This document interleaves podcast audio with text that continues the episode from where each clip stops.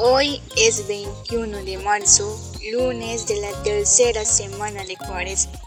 Del Evangelio de Lucas. Habiendo llegado Jesús a Nazaret, le dijo al pueblo en la sinagoga, En verdad os digo que ningún profeta es aceptado en su pueblo. Os aseguro que muchos leprosos había en Israel en tiempos del profeta Eliseo. Sin embargo, ninguno de ellos fue curado sino Naamán el sirio. Al oír esto, todos en la sinagoga se pusieron furiosos y levantándose lo echaron fuera del pueblo y lo llevaron hasta un precipicio del monte sobre el que estaba edificado su pueblo, con intención de despeñarlo. Pero Jesús se abrió paso entre ellos y siguió su camino. Buenos días hermanos y hermanas, los saludamos desde Nauta, Loreto, Perú. Al canto del gallo, damos gracias a Dios por darnos un día más de vida y nos disponemos a meditar su palabra y darle gracias por todas sus bendiciones. En el Evangelio de San Lucas, Jesús nos dice, ningún profeta es bien recibido en su tierra.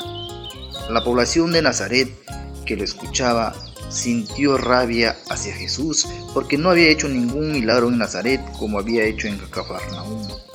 En el fondo, la gente de aquel pueblo no aceptaba la nueva imagen de Dios que Jesús les comunicaba a través de esta nueva interpretación más libre de Isaías.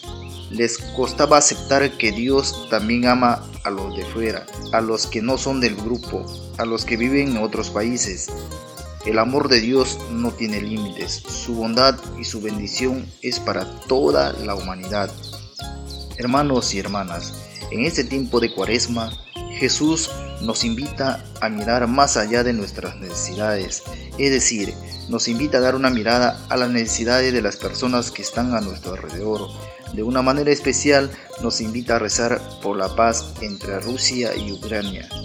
Hay muchas personas que están saliendo de sus países por la guerra y hoy más que nunca necesitan de la acogida y de la solidaridad de los países vecinos y los que nos encontramos lejos debemos solidarizarnos a través de la oración.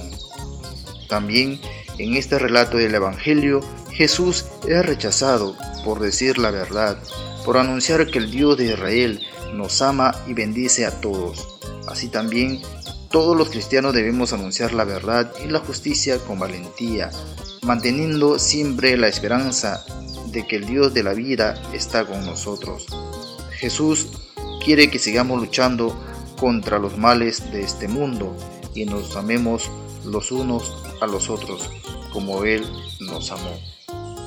Y damos gracias a Dios por los que hoy nacen y por los que cumplen un año más de vida. Pedimos por todos los que están enfermos y rezamos por nuestros amigos y familiares que ya partieron a la casa del Padre, que descansen en paz y que el Señor dé consuelo y fortaleza a sus familiares y amigos. Me llamo Sergio, soy profesor de religión y en el día de hoy, desde Valencia, me uno a la oración del canto del gallo. Buen Jesús, que te retiraste 40 días en el desierto para preparar tu misión entre nosotros. Permite que tu ejemplo sea un espejo donde verme reflejado durante esta cuaresma. Yo también sé que debo prepararme para cada momento de mi vida.